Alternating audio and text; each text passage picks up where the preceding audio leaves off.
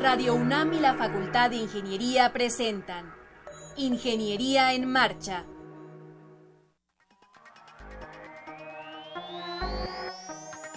Un espacio dedicado a la divulgación del quehacer de la Facultad de Ingeniería. Ingeniería en Marcha. Le informamos sobre las innovaciones tecnológicas y de investigación. Orientamos en temas de autoconstrucción. Presentamos la cultura y las artes. Y compartimos nuestras victorias en el deporte. Ingeniería en Marcha. Un programa pensado para vincularnos con usted. Ingeniería en Marcha.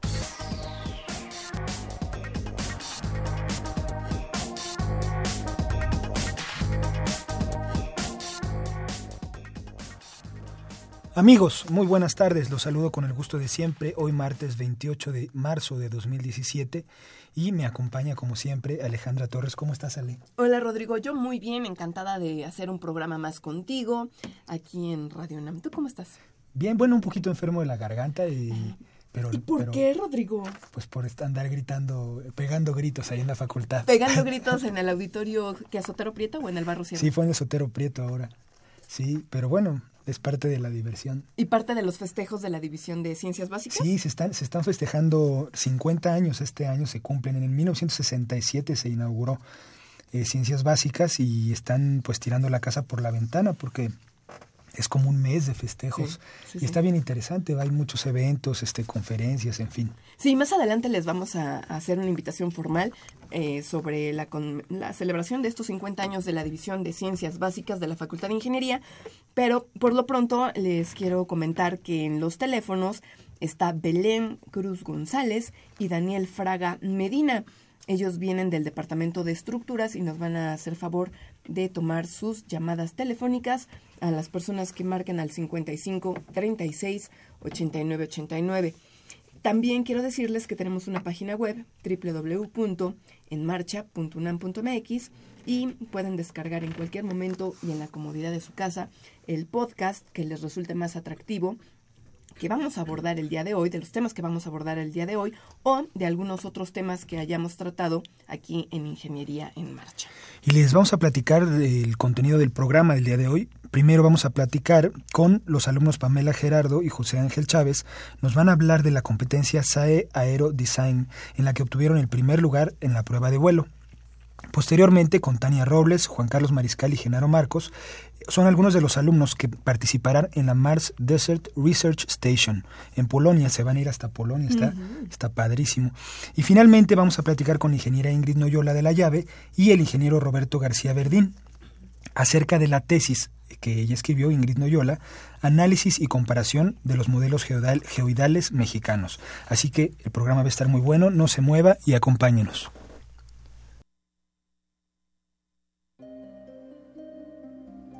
225 años formando ingenieros.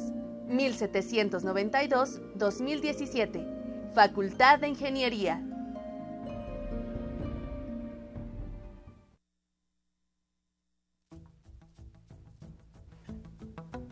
Les compartimos que en el portal web de la Facultad de Ingeniería se han publicado los documentos, acuerdo por el que se establecen políticas institucionales para la prevención, atención, sanción y erradicación de casos de violencia de género en la Universidad Nacional Autónoma de México y Protocolo para la atención de casos de violencia de género en la UNAM. Están a su disposición a través del botón de acceso Igualdad de Género ubicado en la página de inicio del portal web de la FI www.ingeniería.unam.mx. Bien, pues ya estamos de regreso y quiero presentarles a Pamela Gerardo. ¿Cómo estás, Pamela? Muy bien, muchas gracias. Bienvenida a Ingeniería en Marcha y a su compañero José Ángel Chávez. ¿Cómo estás, José Ángel? Muy bien, muchas gracias. Pues bienvenidos. Bienvenidos. Ustedes son integrantes de un gran equipo, gran por eh, la importancia del proyecto y porque tiene muchos integrantes. Están eh, compañeros de ustedes de la Facultad de Ingeniería y también de la Facultad de Arquitectura. Ustedes em, participaron en la competencia SAE Aerodesign, en la que obtuvieron el primer lugar en la prueba de vuelo. José Ángel, platícanos eh, quiénes integran el equipo por parte de la Facultad de Ingeniería. Bueno, por parte de la Facultad de Ingeniería tenemos al capitán que es Kazu, tenemos a mi compañero. No, no, ¿cuál Kazu? Es Kazuyuki. Kazuyuki. Kazuyuki, pero Kazu para los cuates, ¿no? Correcto. De acuerdo. Eh, tenemos a mi compañera Pame, también está Josué, Emanuel, Emanuel ahorita está en Alemania. Eh, también está... mm, este... A ver, haz memoria, sino que te ayude. Moisés. Pamela. Moisés, eh, está Alex, está también, bueno, es de, de ingeniería, también soy yo. Ajá. Y este... ¿Y, de arquitectura? de arquitectura son cuatro. Está mi compañero Pech, eh, está, está Elsie, Kaori y Gustavo. ¿Cómo, ¿Cómo fusionaron o cómo trabajaron eh, estudiantes de la Facultad de Arquitectura y de Ingeniería, Pamela? ¿Hay una convocatoria? ¿Cómo, cómo, cómo empezar a trabajar de manera conjunta? Cada temporada se abre un reclutamiento para la gente que quiere entrar al equipo. Eh, bueno, la propaganda o así llega al CIDI, que es de donde pertenecen estos compañeros. Ellos se enteran, ellos se acercan y bueno, en el reclutamiento, eh, como conforme se hace, ellos entran al equipo. Ahora, ¿en qué consiste la competencia Aerodesign? ¿De qué se trata? ¿Cuál es el objetivo, José Ángel? Bueno, el objetivo principal es construir una, una aeronave que transporte, eh, bueno, cada temporada van cambiando los objetivos. Esta temporada el principal objetivo fue realizar eh, literal una aeronave que estuviera muy apegada a lo que es un, un avión comercial, donde tuvieras que, que transportar pasajeros y eh, también equipaje. Desde luego a escala. Claro, desde luego escala. eh, los, los pasajeros eh, estaban, bueno, son pelotas de tenis.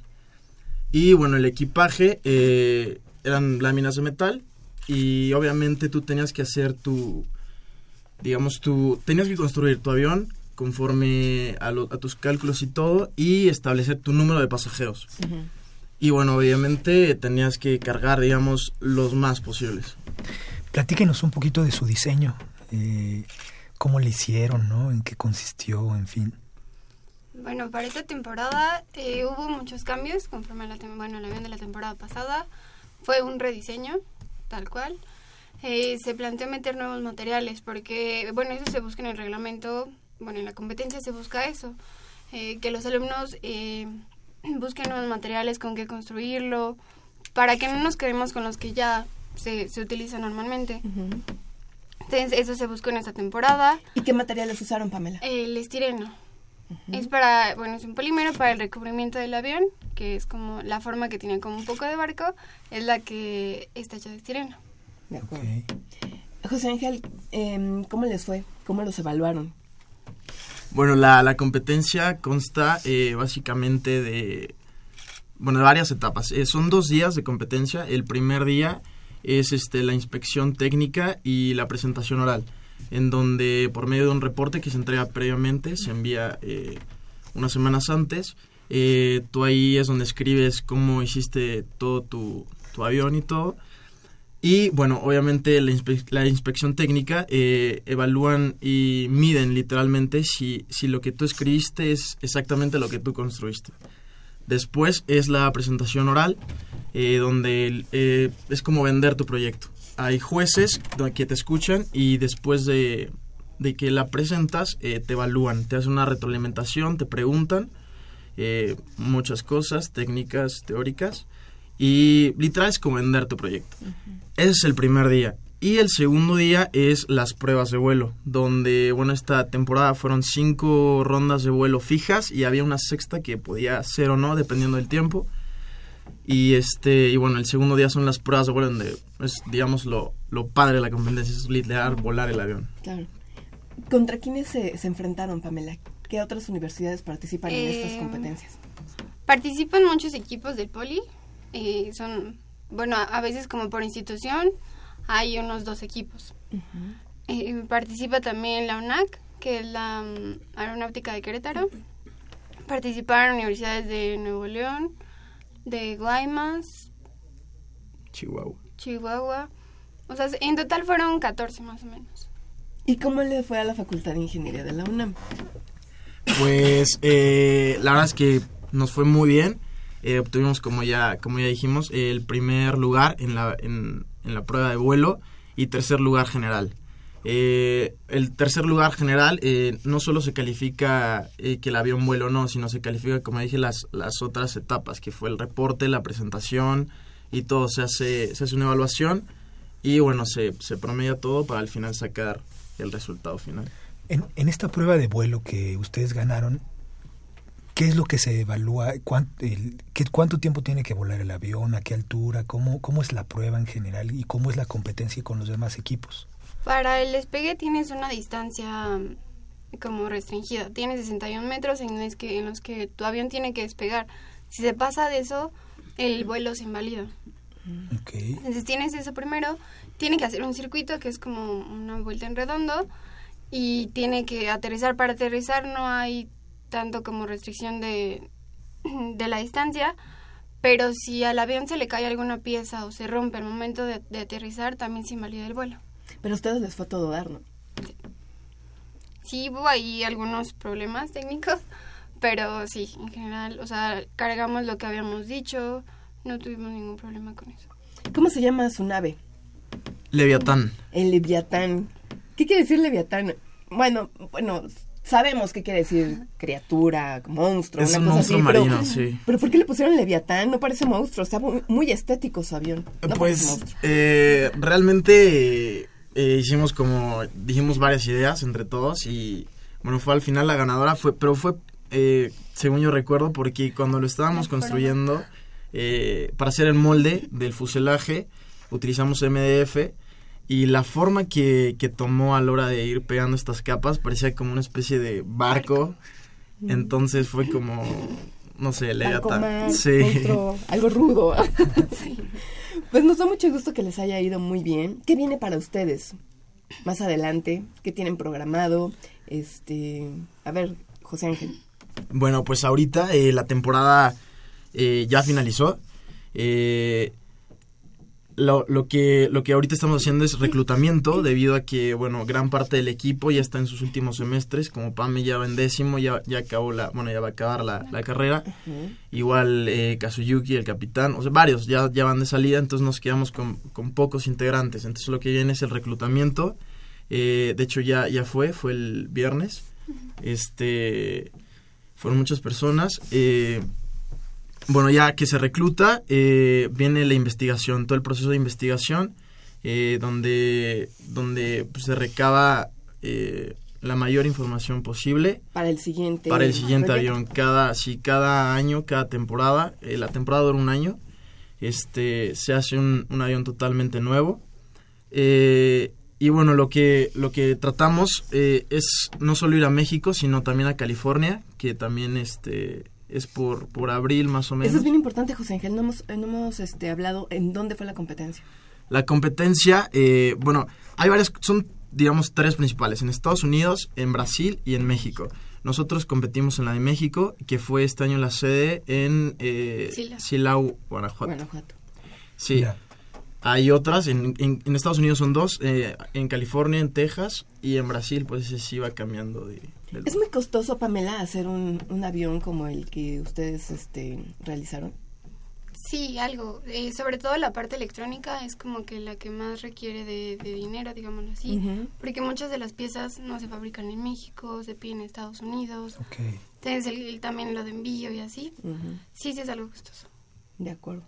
Pues los felicitamos mucho por los resultados. Sí. Ojalá que les vaya muy bien en la siguiente temporada y que vengan a Ingeniería en Marcha y lo compartan con, con, con nosotros y que la gente afuera diga, oh, qué padre, en la Facultad de Ingeniería también saben hacer aviones. Muchísimas gracias. Gracias. Felicidades. Muchas Gracias, gracias. Felicidades. Estás en Ingeniería en Marcha.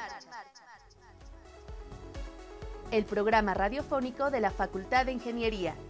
Si deseas escuchar el podcast del día de hoy y los de programas anteriores o descargar el manual de autoconstrucción, entra a nuestra página www.enmarcha.unam.mx.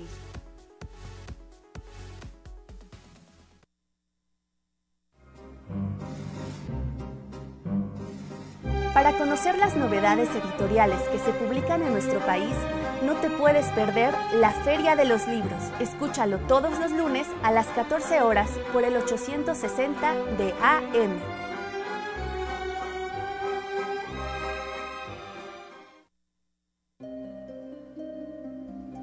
...225 años formando ingenieros... ...1792-2017... ...Facultad de Ingeniería...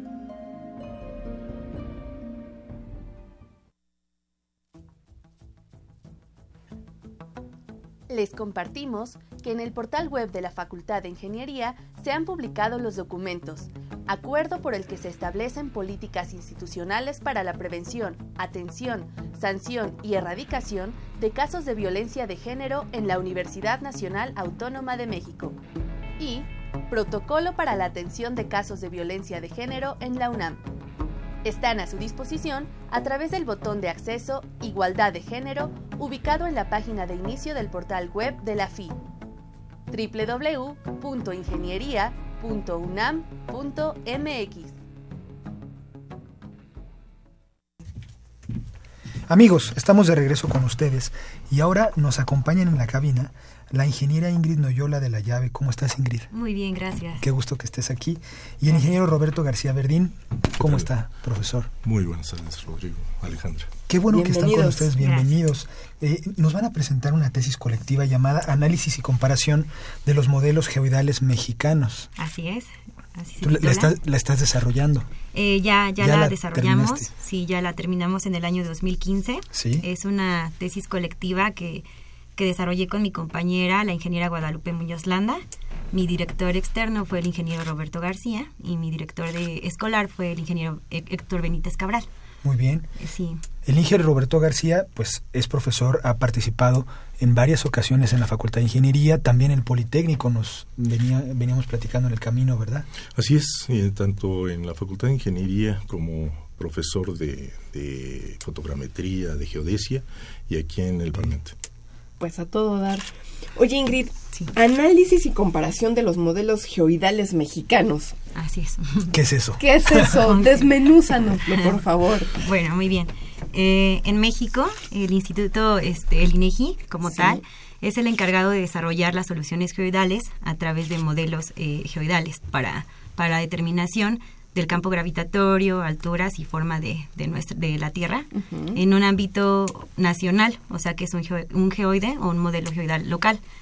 Entonces, pues este tema de tesis surge como una propuesta del, del ingeniero Roberto hacia mi compañera Guadalupe y para mí, en el que pues bueno, supimos que era un tema un poco difícil, complicado, complejo a su vez, porque como tal la geodesia física aquí en México pues no es no está tan tan desarrollada, no está tan explorada es como un campo nuevo, lo es totalmente. Entonces, pues cuando empezamos a, investigar el proceso todo de, leer la, la, pues la bibliografía que estaba disponible, ¿no? Aquí en México, pues nos dimos cuenta que era que era titánico, el esfuerzo era titánico y decidimos hacerlo. Eh, sí fue un, un trabajo de casi año y medio, dos años, que, estuvo pesado. Eh, la, la, bibliografía casi siempre o toda está en, en inglés. Entonces era comprenderlo primero, reflexionarlo, estar ahí, ¿no? Picando y picando. Total que ah, logramos hacer este, este trabajo en el que comparamos la, los modelos geoidales que, que se han desarrollado en el país, que son el GGM04, el 05, el 06 y el 2010, que es el actual. Este modelo sirve para, para poder tener la referencia de, tanto de la, de la red geodésica nacional activa, pasiva y vertical y horizontal, que son los, este, los productos que desarrolla el INIGI como tal, en el ámbito de cartografía y de, y de geodesia. Entonces nosotros encontramos eh, que estos modelos han cambiado, ¿no? Eh, la medición del, de, la, de, la, ondulación geodal en México ha cambiado desde el 2004, 2005, 2006 y el actual 2000, 2010. Cuando hacemos esta comparativa encontramos diferencias en, en 21 estaciones fijas de la red geodésica nacional este, activa. Estas estaciones las tomamos eh, porque son las que nos, nos posibilitan o nos definen un punto fijo en, en la Tierra, ¿no? En, que están así monumentadas y que no se pueden, que son inamovibles como tal. Entonces hacemos esta comparativa de forma de un análisis este muy, muy espacial, ¿no? Fue, fue rápido y con eh, geoestadística, utilizamos geoestadística, y, fue también una, una, comparativa en el que metimos eh, las diferencias de ondulación geoidal entre cada uno de los modelos y en cada estación. Y encontramos pues eh, conclusiones muy importantes. como fueron que ciertas estaciones poseen más diferencia entre cada modelo. Los modelos que más se parecen, que nosotros pensamos que como va avanzando, eh, este, las soluciones geoidales van avanzando, pensamos que encontraríamos una menor eh, diferencia o, similitud entre el 2016 y el 2010. Y, y, no fue así, ¿no? Encontramos que, que los modelos que eran más similares o que presentaban menor diferencia era el 2005 con el 2010 que, eh, a, que a su vez el 2005 no fue la mejor solución geoidal que México obtuvo. O sea, eh, de hecho, eh, el, mismo documento de INEGI y de la Universidad de New Brunswick, que es de donde se toma el método Stokes-Helmer para la determinación del geoide, desaprueba el, el, GGM 05 como una solución correcta y aplicativa para, para México. Entonces, cuando hacemos esta, obviamente nuestra comparación estuvo limitada a lo que nosotros conocíamos de geodesia física, eh, todo lo que fue un gran esfuerzo, la verdad, y tuve la, el gusto y el placer de, platicar con el matemático David Ábalos Naranjo, que es el, director del Departamento del Geoide en Aguascalientes, en INEGI, el cual me comenta que, que fue un esfuerzo muy, muy grande porque nos aproximamos a muchas cosas que, que tal vez ahorita todavía no están bien aplicadas en el INEGI, que obviamente están trabajando en ello. Es, es, es obvio, es, una, es un esfuerzo maratónico, ¿no? Y, y también debe de haber muchos profesionalistas y especialistas en eso. O sea, no es como que cualquiera pueda llegar y, y, hacer una solución geoidal como tal. Se requiere de educación y también de, de una especialización como tal.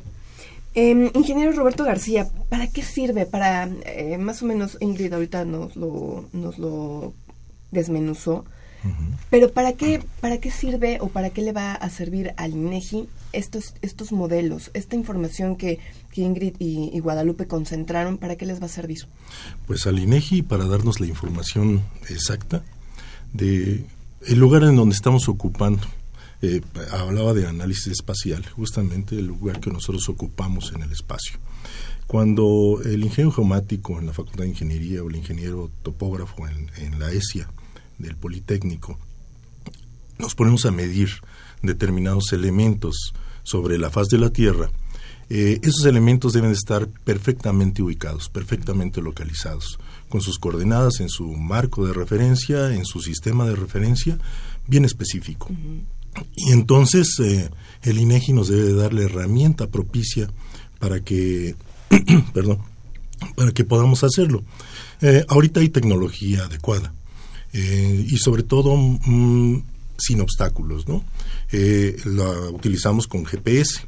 Cuando hacemos un posicionamiento por medio del de, sistema de posicionamiento global, utilizamos receptores, los cuales van a recibir este, determinados datos de satélites.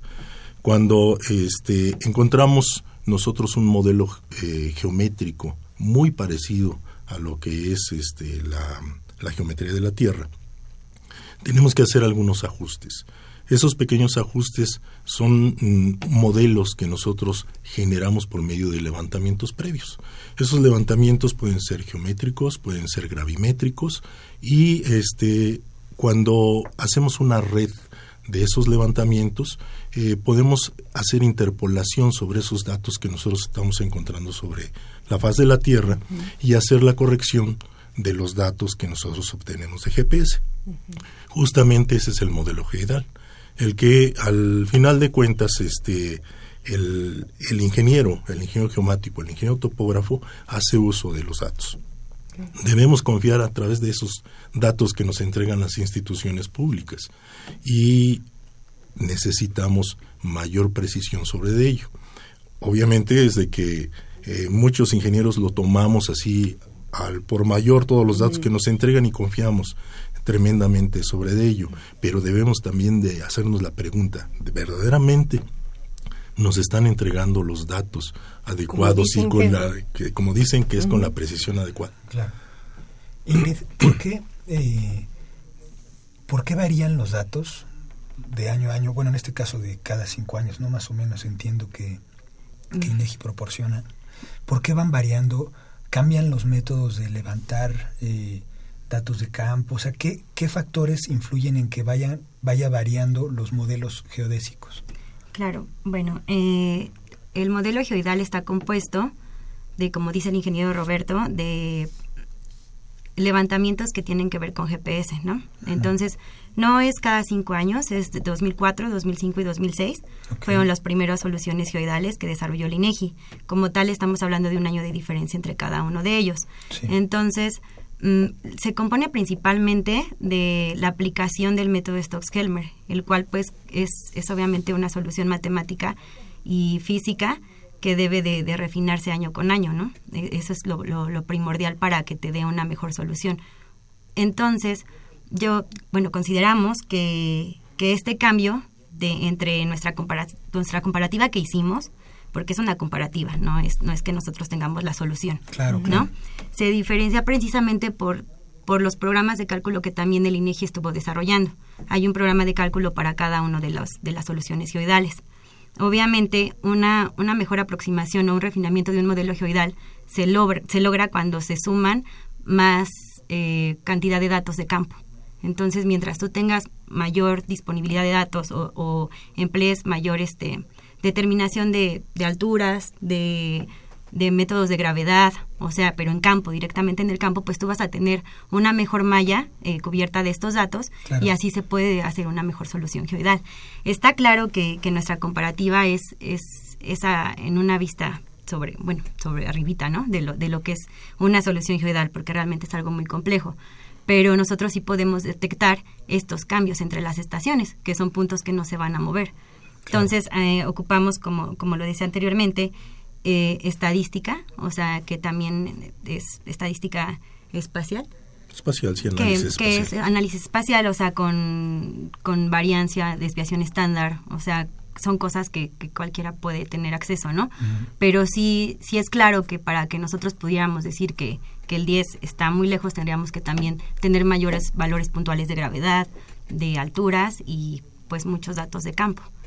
Entonces estos modelos van incorporando datos, o sea, no sustituyen nuevos datos, sino van incorporando los nuevos a las bases de datos anteriores y van haciéndose, en teoría, más precisos. Exactamente, eso es lo que se lo que está buscando el instituto en, en, estos momentos, ¿no? Entonces ahora pues esperamos a ver la, la siguiente el siguiente modelo geoidal que, que, que desarrolle el instituto y podríamos hacer pues alguna otra comparativa, claro que que requiere de mucho mucho trabajo y pues pues esto, esta, esta tesis, a mí lo que me gusta mucho de este trabajo de investigación es que da apertura a que otros alumnos también puedan este, seguir con este, con este proyecto, ¿no? Este tema de investigación porque es algo muy muy amplio y que jamás claro y que jamás se había se había hecho, ¿no? Tuve ahora que, que la presentamos y que se dio toda la difusión de este trabajo, eh, unos compañeros de la Universidad Autónoma de Sinaloa me, me, comentaron que pues también ellos tienen como que este interés de, hacer tesis de modelos geoidales, porque es algo que, que no se hace. Ajá, exacto. Y, y es, es, muy, es muy lindo escuchar, ¿no? Que, es gratificante. Claro, que porque no lo sabías hasta, hasta este momento, ¿no? O sea, tiene dos años que, que terminamos nuestro trabajo de tesis y cuando se presentó en la, en la Facultad de, de, Ingeniería en la UNAM, pues también tuvo un recibimiento muy, muy bonito por parte de los, de los alumnos.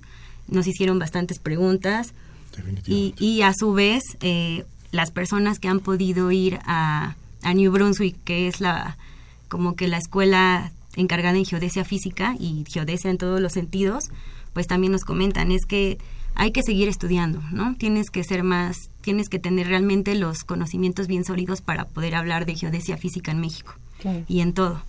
Entonces, pues eso es como nuestra lo que queremos hacer, seguir estudiando y poder traer ese conocimiento a México. Claro, porque eres de las pocas este, especialistas en, ¿qué, en geodesia eh, no, o topografía. Es, especialidad en geomática. El ingeniero Roberto y yo somos especialistas en geomática, pero eh, no es lo mismo que geodesia.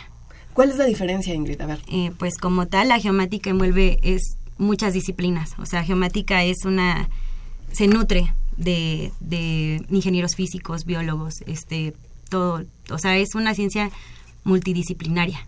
¿no? Que, tiene que ver también con, con, el desarrollo de sistemas, de información geográfica como tal, de ver cómo tú puedes eh, tomar todo, todo la, el campo de, ¿qué serán? Geociencias. Geociencias. Y, y topografía como tal, simplemente que geodesia es, es la madre de la geofísica. Entonces la geodesia es como que la parte, eh, el hilo conductor de la topografía como tal.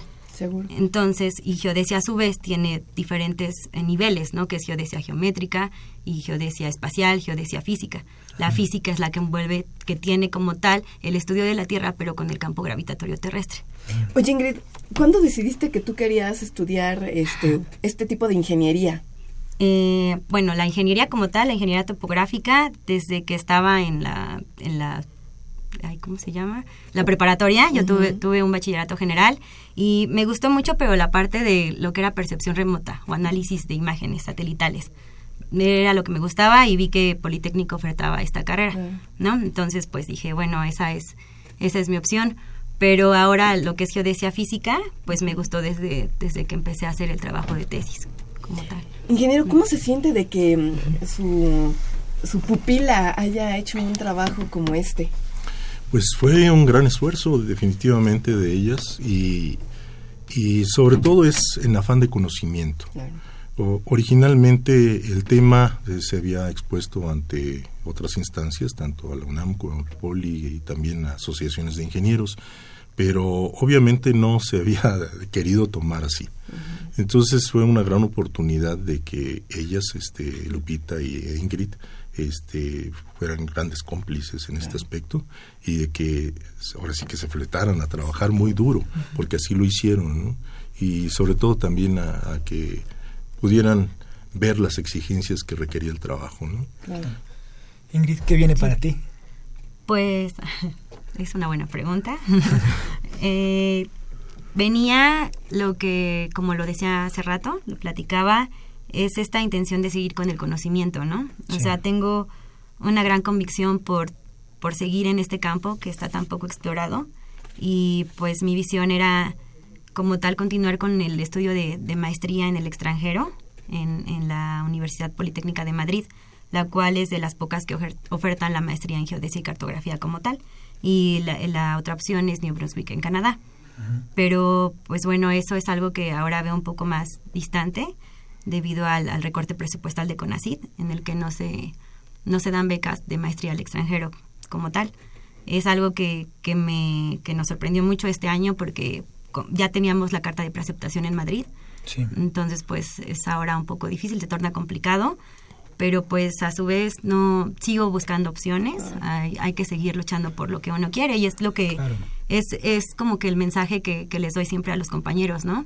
No le teman a los temas de investigación, desarrollen un proyecto de tesis, les, o sea, les cambia totalmente el panorama, ¿no? Sí, y hay que, pues hay otro tipo de fundaciones que dan becas para ir a España y además hay que ver que se resuelva bien lo de CONACYT, ¿no? Porque esperemos que esto no sea determinante, ¿no? Porque efectivamente está cortando eh, los sueños de muchos estudiantes. Exacto. Eh, pues recientemente se dijo, ¿no? Que estudiar estaba de moda yo creo que estudiar no está de moda, estudiar es un derecho al que todos tendríamos que tener este acceso. Estudiar nos hace poder abrir, ¿no? El, ampliar nuestro panorama hacia otro, hacia un desarrollo, no ya sea como nación y también personal.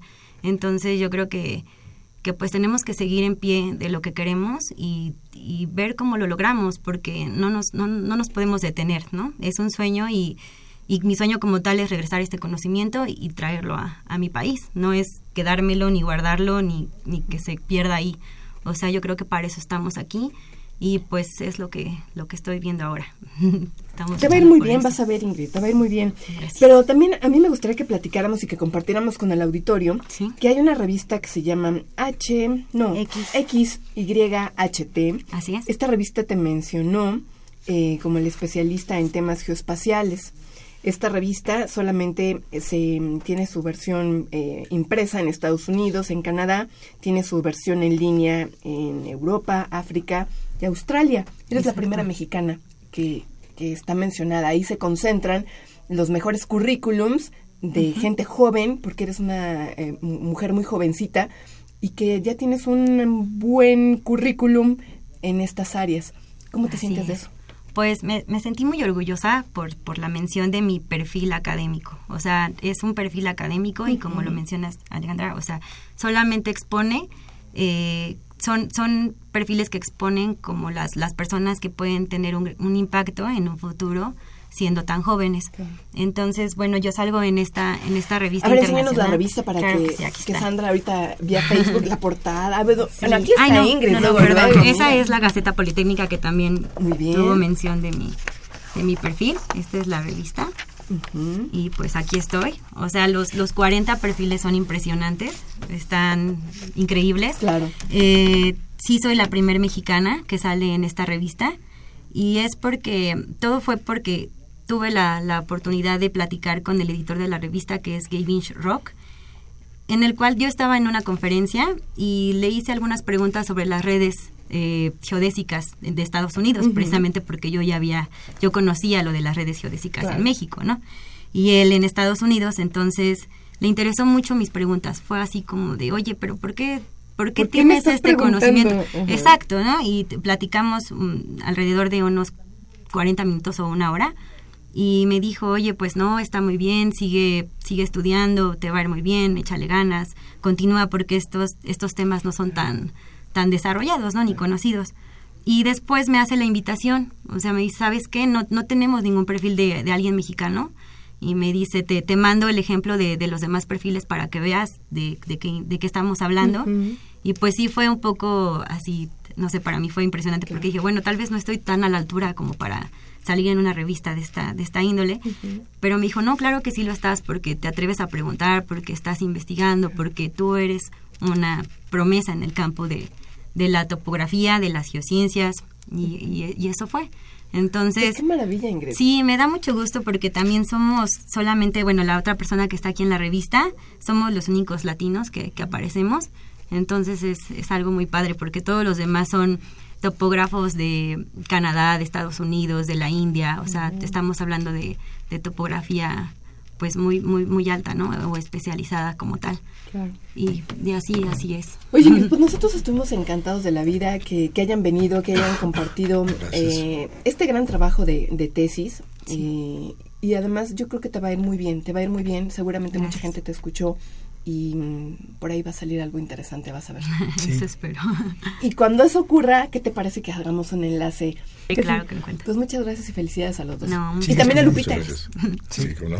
Sí, Muy claro bien, que sí. gracias. Hasta Gracias a luego. ustedes. Hasta luego. 225 años formando ingenieros. 1792-2017. Facultad de Ingeniería.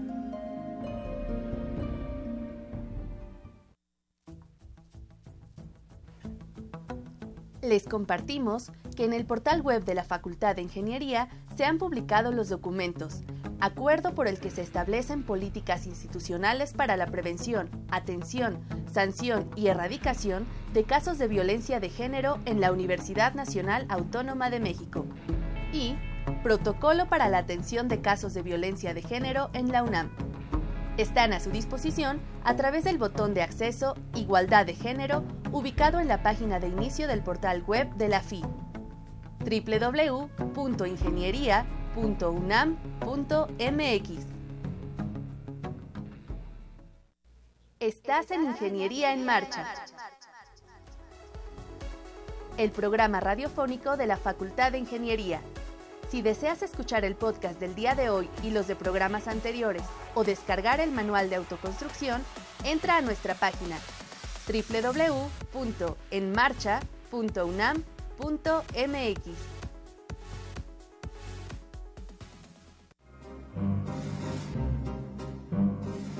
Para conocer las novedades editoriales que se publican en nuestro país, no te puedes perder la Feria de los Libros. Escúchalo todos los lunes a las 14 horas por el 860 de AM.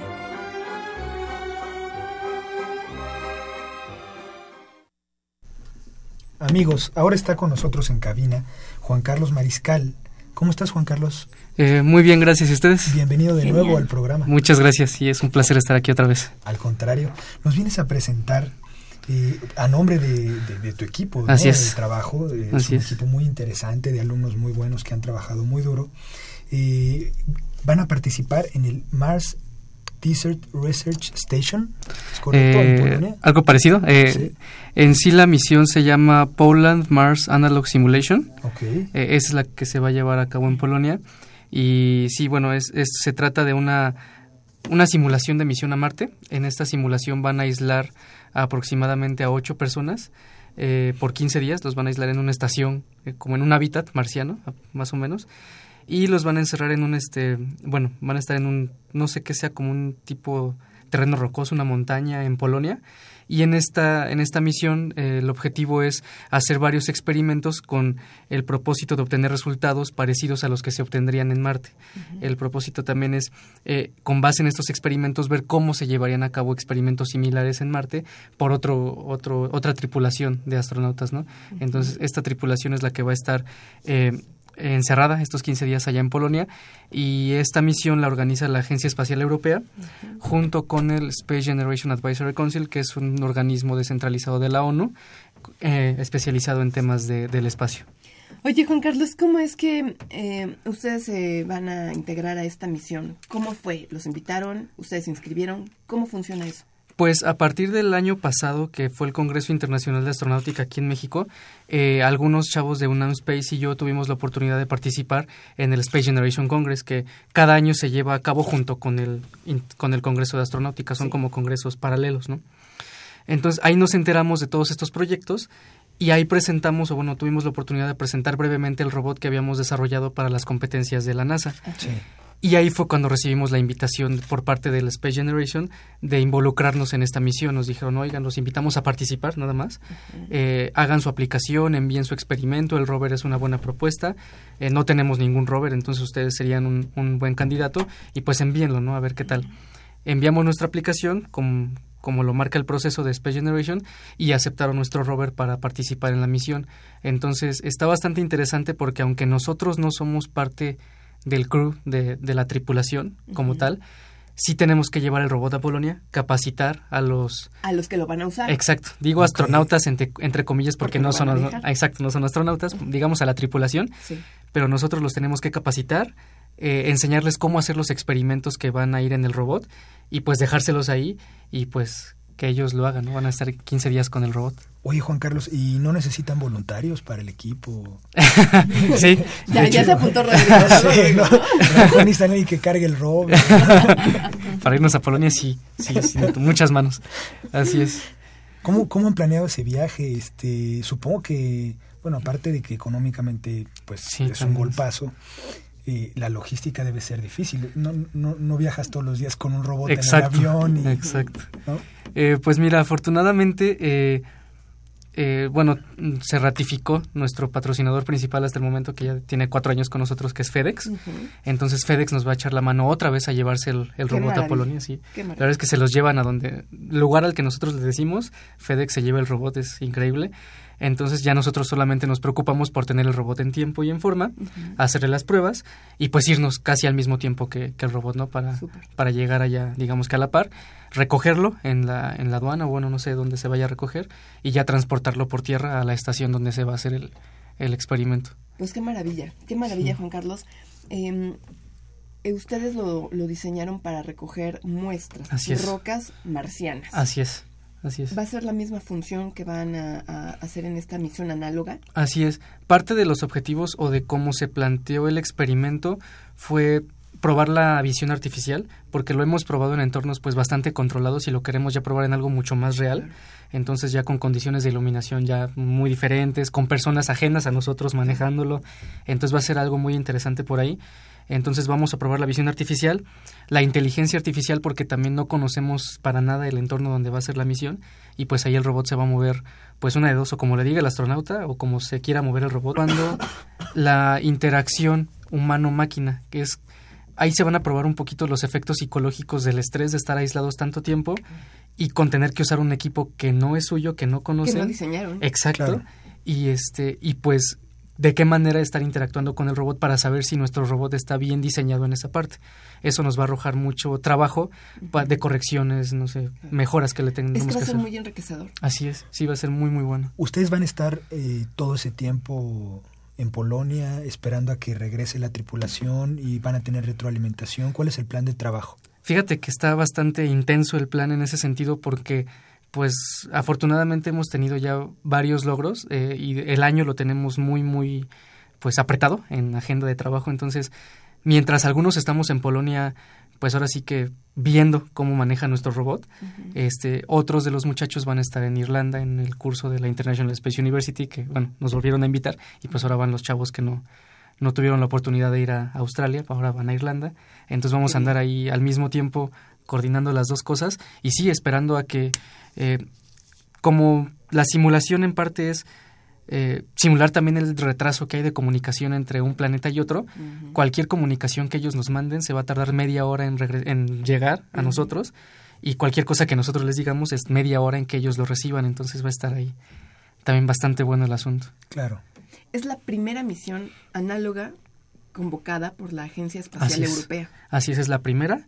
Eh, y pues bueno, estamos muy, muy contentos. Estamos, bueno, es eh, siento que va a salir muchísimo aprendizaje de todo esto y es muy importante porque hay más mexicanos involucrados. De hecho, seguramente han escuchado de Carmen Félix. Ella es de las coordinadoras de esta misión, entonces estamos muy en contacto con ella y bueno, ahí andamos. Qué maravilla. Oye, eh, Juan Carlos, ustedes eh, regresaron hace muy poco de, Australia. ¿Cómo les fue? ¿Cubrió sus expectativas? Em, ¿Cómo se sienten? Las excedió por mucho. es Fíjate que hasta eso, como ingenieros esperábamos un programa muchísimo más técnico, eh, más ecuaciones, más matemáticas, cosas así. No tuvimos la oportunidad de eso, eh, pero fue muy enriquecedor porque en el programa hubo, fuimos 39 personas de 11 países en total. Eh, nosotros fuimos la tercera delegación más grande, había 16 chinos, 7 australianos y luego 5 mexicanos y ya de ahí de otros países. Y todos éramos de diferentes formaciones, había abogados, biólogos, ingenieros, administradores, entonces fue muy bueno aprender de todos, aprendimos muchísimas cosas y nos abrió más el panorama por la parte comercial y de investigación más que por la ingeniería, entonces también fue otro... otro punto de vista. Sí, claro, y bastante bueno, ¿no? Se nos dificultó mucho porque hablaban temas de derecho espacial, de biología, y nosotros estábamos, espérense, está, está bastante pesado, pero sí fue muy, muy bueno. Es que es muy amplio, ¿no? Es, un, es un mundo enorme. Prácticamente cualquier carrera de incluso que se ofrezca en la universidad, cualquier carrera es aplicable al espacio. Sí. Entonces es, muchísimo, muchísimo trabajo. A lo mejor más adelante nos invitan a hacer un programa de radio, ¿no, Rodrigo? ¿Se imaginan? bueno, no, por lo pronto, Polonia, me da miedo. Por lo pronto, Polonia, podríamos ir a transmitir, transmitir desde ahí, ¿no? Bueno, Estaría muy bueno. Soñemos ahí. se vale, se vale. es, martes, en marcha, ¿por qué no? Está bien, está bien. Oye, Juan Carlos, eh, ¿qué viene para ustedes? Lo inmediato, lo inmediato es ir a Polonia. Sí. ¿Y después? Pues incluso hay algo más inmediato todavía. A ver. Eh, esta semana, el fin de semana, no recuerdo ya ni, siquiera, ni siquiera sé en qué, día, vivo. Vives?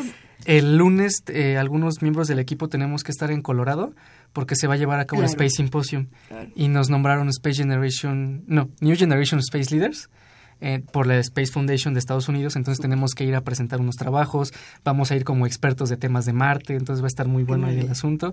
Luego sigue Polonia. ¿Quiénes van el lunes? Eh, todavía estamos confirmando los nombres porque no tenemos los vuelos hasta ahorita, ah. pero estamos en eso, es, viendo si nos echan la mano. Eh, y bueno, después sigue el PIMAS en Polonia. Después de eso, bueno, al mismo tiempo los chavos, algunos se van a Irlanda, a ISU. Después estamos aplicando para otro, bueno, para el mismo congreso del año pasado, el International Astronautical Congress. Ahora va a ser en Australia. Entonces, si sale, si nos aceptan otra vez nuestro paper, pues ahora vamos de regreso a Australia a volver a presentar. Y finalmente estamos también en el proceso de aplicación del MDRS, que es el Mars Desert Research Station en Utah. Es una misión análoga, pero esta es organizada por la Mars Society de Estados Unidos. Y si nos aceptan, pues ahora vamos a, esa, ¿no? Esa va a ser una, agenda, una agenda muy apretada, muy interesante. ¿Cómo le hacen para obtener los recursos, Juan Carlos? Híjole, pues ha sido bastante difícil. Yo creo que plataformas como esta, como tu programa, bueno, su programa, muchachos, es, increíble. Eh, nos han ayudado bastante porque sí nos dan la oportunidad de pues darles difusión a nuestras campañas de crowdfunding es de hecho bueno tuvimos un muy muy buena respuesta de la por sociedad internet les fue muy bien sí bastante bastante bien la verdad es que juntamos casi todo el dinero. Qué maravilla. Eh, tenemos todavía una deuda pendiente con ISU, pero bueno, ahí vamos sacándola poco a poco. Eh, y pues entre las campañas de crowdfunding, buscando apoyo en la universidad, buscando, buscando apoyo de patrocinadores como FedEx, la Sociedad de Exalumnos de la Facultad de Ingeniería también nos ha estado echando la mano. Entonces ahí vamos, ¿no? Poco a poco rascándole donde se pueda para para sacar todo. Finalmente creemos que es algo que tiene mucho, mucho sentido. Seguro. Juan Carlos, pues muchísimas gracias por estar de nuevo con al nosotros. contrario, ustedes. Eh, ojalá nos platiques regresando de Polonia, ¿no? Claro que sí. venga el- Sí, sí, parte sí. del equipo y nos platiquen la experiencia. perfectísimo. Y que al Robert le vaya de maravilla y que trabaje que sí. súper bien y que sea muy enriquecedor para Muchas, todos. muchas gracias. Ale. Felicidades. Gracias. Gracias. Bueno, antes de irnos, eh, a quiero comentar con, sí. con- con el autor Rodrigo que mm, a nuestro invitado eh, Roberto García Verdín le mandó saludos José de Jesús Olivos vía Facebook, pues ahorita le, le damos tus saludos José de Jesús, pero también decíamos que tenemos varias invitaciones. Sí, hay una para un curso de edificación verde, se llama Sistemas de Medición, Evaluación y Certificación Nacionales e Internacionales. El ponente es el ingeniero Guillermo Casar Marcos, profesor de la Facultad de Ingeniería, y va a ser del 18 de abril al 18 de mayo de 2017, los martes y jueves, de 4 y media a 7 y media de la noche, es de 30 horas en total. Hay beca del 100% a profesores de la universidad. Bueno, este viernes 31 de marzo a las 10 de la mañana se va a cerrar la cápsula eh, en la que se conmemoran los 50 años de la División de Ciencias Básicas en la Plaza del Bicentenario. Varios eh, alumnos, profesores metieron música, pósters, monedas, dinero, yo qué sé, a esta cápsula. Entonces se va a cerrar el viernes 31 de marzo en la Plaza del Bicentenario. Y también eh, junto a estos festejos la- se está llevando la exposición fotográfica Cuarto Simposio de Robótica Educativa. Se inaugura este jueves 30 de marzo a las 8 de la mañana en el vestíbulo del auditorio Sotero Prieto. Va a estar también el, eh, la plática Innovación, Energía, Retos y Oportunidades para el Futuro el jueves 30 de marzo en el Auditorio Alfonso Caso de Ciudad Universitaria de 8 y media a una y media. Se acabó el tiempo, Ale. Sí, Rodrigo, qué maravilla. Gracias por eh, haber hecho Ingeniería en Marcha. Nos salió Igualmente. padre, ¿no? Sí, salió bien, salió muy bien.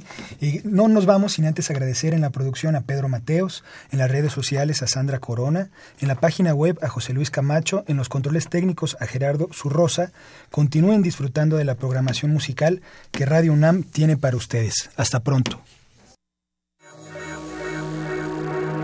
Radio UNAM y la Facultad de Ingeniería presentaron Ingeniería en Marcha.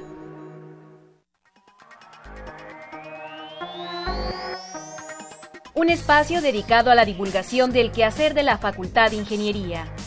Ingeniería en Marcha. Le informamos sobre las innovaciones tecnológicas y de investigación. Orientamos en temas de autoconstrucción. Presentamos la cultura y las artes. Y compartimos nuestras victorias en el deporte. Ingeniería en Marcha. Un programa pensado para vincularnos con usted. Ingeniería en Marcha.